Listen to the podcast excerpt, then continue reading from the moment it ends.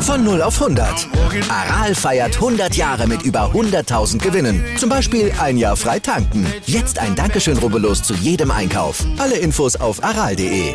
Aral, alles super. Heute ist der Tag des frischen Gemüses und deshalb machen wir es mal, was Berti Fuchs uns eigentlich schon immer geraten hat. Gib dem Kaninchen eine Möhre extra. Es hat uns das Leben gerettet. naja gut, also wir retten vielleicht nicht euer Leben, aber vielleicht euren Start in den Tag, denn wir bringen euch wieder auf den Stand jetzt mit unseren regelmäßig aktualisierten News. Um neun, um zwölf, um 17 und um 20 Uhr kriegt ihr also frische Updates. Macht also immer Sinn, zwischendrin auch mal reinzuhören. Heute mit diesen Themen des Tages. Wir hören gleich Philipp Jicher und Patrick Winczeks Vorfreude auf das Handball Final Four in der Champions League mit dem THW Kiel. Wir küren die Gewinner und Verlierer der Nations League Spiele aus deutscher Sicht und wir beantworten die wichtigsten Fragen zum MotoGP Heimspiel auf dem Sachsenring. Mensch, Mensch, Mensch, tolle Themen heute. Wir sagen guten Morgen Zustand jetzt zum ersten Sportpodcast des Tages. Unterstützt wie immer vom Sportinformationsdienst SED. Mit mir Andreas Wurm. Und mit mir mit Malte Asmus. Und wir würden uns natürlich freuen, wenn ihr uns liked, besternt, rezensiert und selbstverständlich auch abonniert und weitersagt, dass man uns überall hören kann, wo es Podcasts gibt. Darüber spricht heute die Sportwelt. Stand jetzt. Die Themen des Tages im ersten Sportpodcast des Tages. Stand, Stand, Stand, Stand. Jetzt. Mit Andreas Worm und Malte Asmus auf meinsportpodcast.de. Interview. Der THW Kiel hat es in diesem Jahr geschafft, steht am Wochenende in Köln im Final Four der Handball Champions League. Endlich mal wieder findet Kreisläufer Patrick Wiencheck im Interview mit dem SID. Ja, ich muss sagen, für mich persönlich das größte Event im deutschen Handball oder allgemein im Handball. Äh, natürlich eine Ehre. Ähm, ich weiß nicht, die letzten zehn Jahre, wie oft wir dabei waren und äh, die letzten Jahre natürlich äh, überhaupt keine deutsche Mannschaft. Und äh, jetzt schaffen wir es mal, mal wieder dabei zu sein. Und äh, das ist natürlich für uns eine Riesenehre, weil ja, ich glaube, wenn man unsere Saison immer ständig beobachtet, äh, wir haben enorm viele Spiele und ja, manchmal ist es leider auch ein Nachteil, in der Bundesliga zu spielen, in der stärksten Liga. Und von daher ist das irgendwie nochmal so eine kleine oder für uns schon ein Riesenerfolg, überhaupt beim Final Four dabei zu sein. Und damit spricht Winczek stellvertretend für die ganze Mannschaft des THW Kiel und auch für Trainer Philipp Jicher, der so etwas ist wie Mr. Final Four. Ja, genau, der ist schon zum siebten Mal beim Final Four dabei. Viermal stand er im Finale am Ende, dreimal gewann er die Champions League und zweimal als Spieler, einmal als Trainer. Und mit welchem Gefühl geht er jetzt in diese siebte Teilnahme? Ich glaube, wir alle in der gesamten Organisation haben unglaublich viel Vorfreude auf dieses Event. Ja, es ist stolz. Es ist sicherlich zeigt auch dieses Know-how, was in, den, in der gesamten Organisation steckt und, und dieser Wille, was die Jungs haben. Und wie sieht er die Chancen für den THW Kiel? Da muss man ganz, äh, ganz aufrecht bleiben. Wenn wir zehn Spieler gegen Barcelona spielen würden, würden wir, glaube ich, acht verlieren. Und, äh, äh und wir spekulieren genau, äh, dass, dass diese Leistung in Köln abzurufen, äh, das ist nicht so einfach. Ja, und einfach waren auch die letzten Jahre nicht. Final Four in Pandemiezeiten, aber jetzt ist es ja wieder alles wie früher vor vollem Haus. Und verspricht sich Jicher davon vielleicht einen Push für sein Team?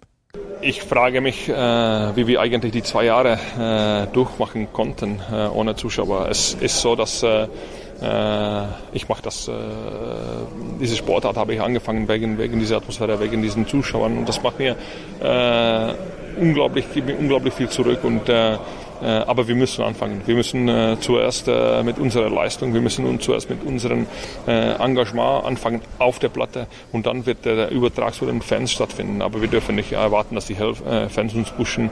Wir müssen zuerst bei uns anfangen und wir müssen die einstecken. Das ist, das ist der Plan. So funktioniert das. Top-Thema. Der Nations League Vierer Pack ist vorbei, endete aus deutscher Sicht ja mit einem wirklich tollen Spiel, mit dem 5 zu 2 gegen Italien. Gegen deine Italiener. Ja, Malta, genau. Gegen deine Italiener. Tut's noch weh? Ein Win-Win-Spiel. Ein Win-Win-Spiel. Nein, du bist natürlich erstmal auch, nee, das sind ja nicht deine Italiener, das ist deine deutsche Nationalmannschaft, aber du magst die Italiener gerne. Warst du ein bisschen enttäuscht? Nee, eigentlich nicht, weil äh, Neuaufbau, dass es natürlich so deutlich war, das hat mich schon dann ein bisschen ja, nicht entsetzt, aber schon ein bisschen gewundert. Also ob, nicht nur, dass die Italiener verloren haben, das habe ich vielleicht schon noch einkalkuliert, aber dass die deutsche Mannschaft so hoch gewinnt, äh, habe ich nicht mitgerechnet. Na, 5 zu 2, also Grund genug für das deutsche Team, um jetzt mit gutem Gewissen Urlaub zu machen, sollte man zumindest meinen. Ja, aber nicht alle können wirklich beruhigt Urlaub machen. Einige können sich sicherlich erholen, mal die Füße hochlegen, aber für andere heißt es eher zittern um das WM-Ticket, denn nicht alle haben wirklich überzeugen können. Ich würde mal sagen, wir gucken mal auf die Gewinner und Verlierer der besten der letzten beiden Wochen aus mhm. unserer Sicht. Willst du Gewinner, Verlierer machen? Lass eine Münze ja, werfen, oder? Ja, genau, lass uns Münze werfen. Ja, also, also mach mal. Kopf oder Zahl? Ja, Kopf. Ja, Kopf. Na gut, schmeiß ich mal. Ja, Kopf ist geworden, du darfst wählen. Ja, also, dann mache ich die Gewinner. okay, dann darfst du die Gewinner machen. Wer sind sie denn, deine Gewinner? Ja, also für mich äh, definitiv Manuel Neuer, ne? Das, der hat sich ja wieder in diesen Spielen als Hexer erwiesen, aber der steht ja irgendwie auch außerhalb jeder Konkurrenz, muss man fast sagen. Hat sogar Kevin Trapp gesagt, der ja nur wirklich ein guter Torhüter ist, aber der sagt, wenn dann Manuel Neuer im Tor steht, was willst du denn da auch noch machen? Aber Abgesehen davon, definitiv gehört Ilkay Gündogan dazu. Der knüpft ja wirklich nahtlos an seine starken Leistungen vom Endspiel in der äh, Endspurt in der Premier League an.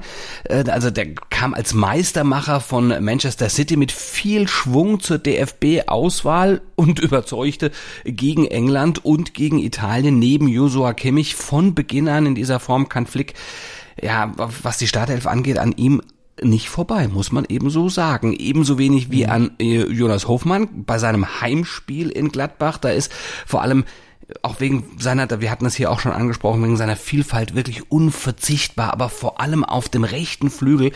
Da hat er uns überzeugt, von dort äh, ja, da traf er gegen England und in Ungarn und holte gegen Italien da ja auch dann einen Elfmeter raus und in Ermangelung von Weltklasse Außenverteidigern haben sich auch David Raum und Lukas Klostermann einen kleinen Vorsprung auf die nationale Konkurrenz verschafft, wie ich finde. Die überzeugt mit guten Leistungen gegen England und gegen Italien, die beiden. Mhm. Aber wo so viel Licht ist, da ist natürlich dann auch ein bisschen Schatten. Da gibt's genau. auch Verlierer. Einer von denen, definitiv Leroy Sané, der bleibt allen Beteiligten ja irgendwie ein Rätsel. Ne? Der strapaziert damit mhm. auch die Geduld der Verantwortlichen immer mehr. War ja auch immer wieder Thema. Und Oliver Bierhoff, der hat jetzt mal eine klare Ansage gemacht nach den mäßigen Auftritten von Sané. Gegen Italien konnte man dann auch sehen, dass Sané durchaus sich engagiert gezeigt hat, aber es kam am Ende trotzdem wenig dabei raus. Hat sich nicht groß gebessert. Also wenn da nicht jetzt eine Explosion noch kommt, da wird es vielleicht für ihn auch noch eng. Enttäuschend nicht nur Sané, sondern die Nations League verlief entsprechend auch für Leon Goretzka.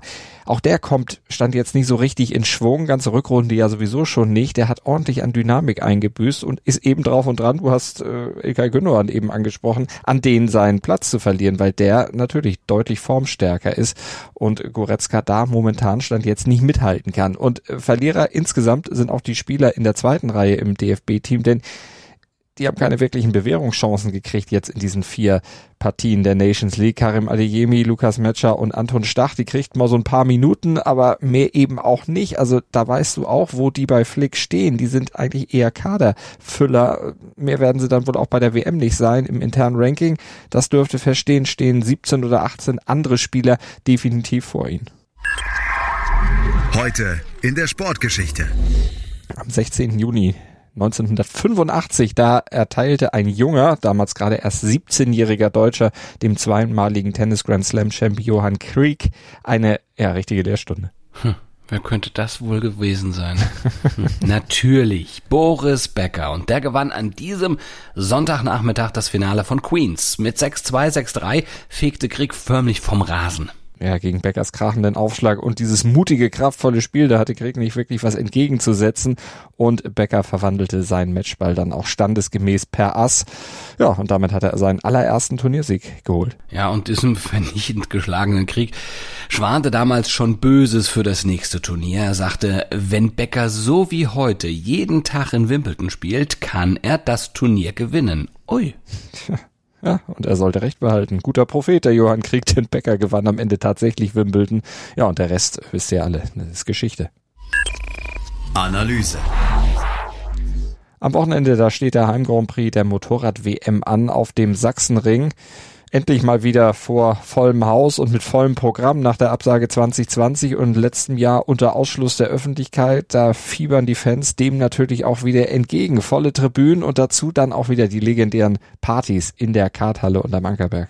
Ja, und das auch in den nächsten Jahren, denn das Event ist langfristig gesichert. Der Vertrag für die ähm, WM-Rennen läuft, stand jetzt mindestens noch bis 2026.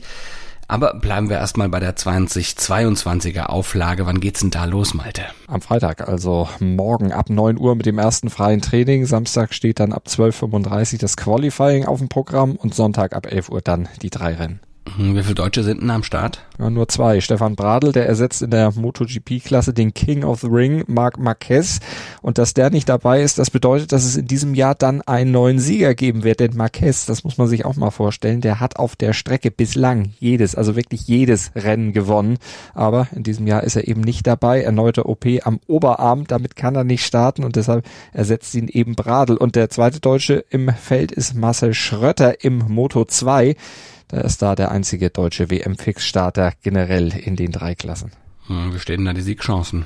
Für Schröter, also nee, eher schlecht. Äh, war zwar zuletzt recht schnell unterwegs, kam in den letzten sechs Rennen immerhin viermal in die Top 5, aber Podestplatz war bisher noch nicht dabei. 2019, da hat er in Sachsen, also auf dem Sachsenring, immerhin mal Platz drei geholt. Der weiß also, wie man da fahren muss. Von daher, ja, vielleicht Treppchen, vielleicht möglich, aber eben nicht so wirklich wahrscheinlich. Und Bradl, ja, der wurde vor drei Jahren mal Zehnter da, aber Honda mit den Problemen, die da im Moment haben, da wäre eine Top Ten schon eine Überraschung. Ich glaube mal, es wird auch schon schwierig für Bradl überhaupt in die Punkte zu kommen, also einen der ersten 15 Plätze zu kriegen. Hm. Wenn Marquez jetzt nicht dabei ist, wer hat denn die besten Chancen, seinen Titel zu gewinnen? Wer ist der MotoGP-Favorit? Da muss man wohl Weltmeister Fabio Quattararo nennen. Der führt ja die Gesamtwertung auch wieder an. Und da er mit seiner Yamaha in diesem Jahr wirklich konstant ganz vorn dabei ist, wird er das wahrscheinlich auch in Sachsen sein. Mal kurzer Blick auf seine Bilanz. In neun Rennen ist er nie ohne Punkte geblieben, holte zwei Siege, dreimal wurde er Zweiter. Ja, und äh, dann sollte man vielleicht als zweiten Mann, muss ja auch immer damit rechnen, dass vielleicht mal so ein Ausfall oder irgendwas kommt, auf Alex Espargaro dann setzen. Der Spanier, der hat auch durchaus Möglichkeiten. Das bringt der Sporttag. Stand jetzt. Im Golf starten heute die Golfer bei der US Open, also dem dritten Major der Saison. Und das steht ja, ja im Zeichen der Spaltung, denn dort im Brookline, dort treffen die Rebellen, also die, die zur neuen, heftig umstrittenen Lift-Tour gewechselt sind, auf die Kollegen von der ATP, äh, auf der PGA Tour, nicht mhm. ATP Tour, PGA ja. Auf der ersten Runde sind die Spieler der konkurrierenden Serien allerdings noch in den Flights getrennt. ja, das haben sie dann noch schön separiert, aber das naja. wird sich ja dann spätestens ab Runde drei am Moving Day dann mischen. Ja, und in der Leichtathletik, da steht die sechste Station der Diamond League in Oslo an mit Konstanze Klosterhalfen, der deutschen Rekordhalterin. Die duelliert sich über 5000 Meter, unter anderem mit ihrer Teamkollegin Alina Reh. Und im Diskuswurfwettbewerb ist mit Christina Pudenz, die Silbermedaillengewinnerin von Tokio, ähm, eben noch eine weitere Deutsche damit am Start. Genau, und mehr Infos zu alledem gibt's natürlich beim Sportradio Deutschland. Die halten euch da aktuell auf dem Laufenden im Webstream auf sportradio-deutschland.de oder über DAB+. So, jetzt wünschen wir euch einen wunderschönen Tag. Macht was draus. Wir sind morgen früh ab 7.07 Uhr wieder für euch da. Und bitte denkt daran, wir sind im Podcatcher eurer Wahl oder auf meinsportpodcast.de. Und es lohnt sich auch, den Podcast zwischendrin immer mal wieder anzuhören. Denn wenn was in der Welt des Sports mhm. passiert, werden wir euch natürlich mit den neuesten Informationen versorgen. Genau, immer mal wieder reinhören, aber gerne auch abonnieren. Dann kriegt ihr zumindest die Startfolge dann immer, beziehungsweise den Start-News-Blog immer in den Podcatcher eurer Wahl. Und wenn ihr uns bewertet, da würden wir uns, wie gesagt, auch sehr, sehr drüber freuen. Bis morgen. Gruß und Kuss von Andreas Wurm und Malte Asmus.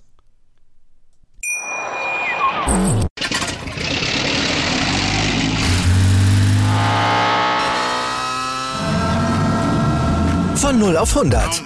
Aral feiert 100 Jahre mit über 100.000 Gewinnen. Zum Beispiel ein Jahr frei tanken. Jetzt ein Dankeschön, rubbellos zu jedem Einkauf. Alle Infos auf aral.de. Aral, alles super. Dir hat dieser Podcast gefallen? Dann klicke jetzt auf Abonnieren und empfehle ihn weiter. Bleib immer auf dem Laufenden und folge uns bei Twitter, Instagram und Facebook. Mehr Podcasts aus der weiten Welt des Sports findest du auf mein Sportpodcast.de.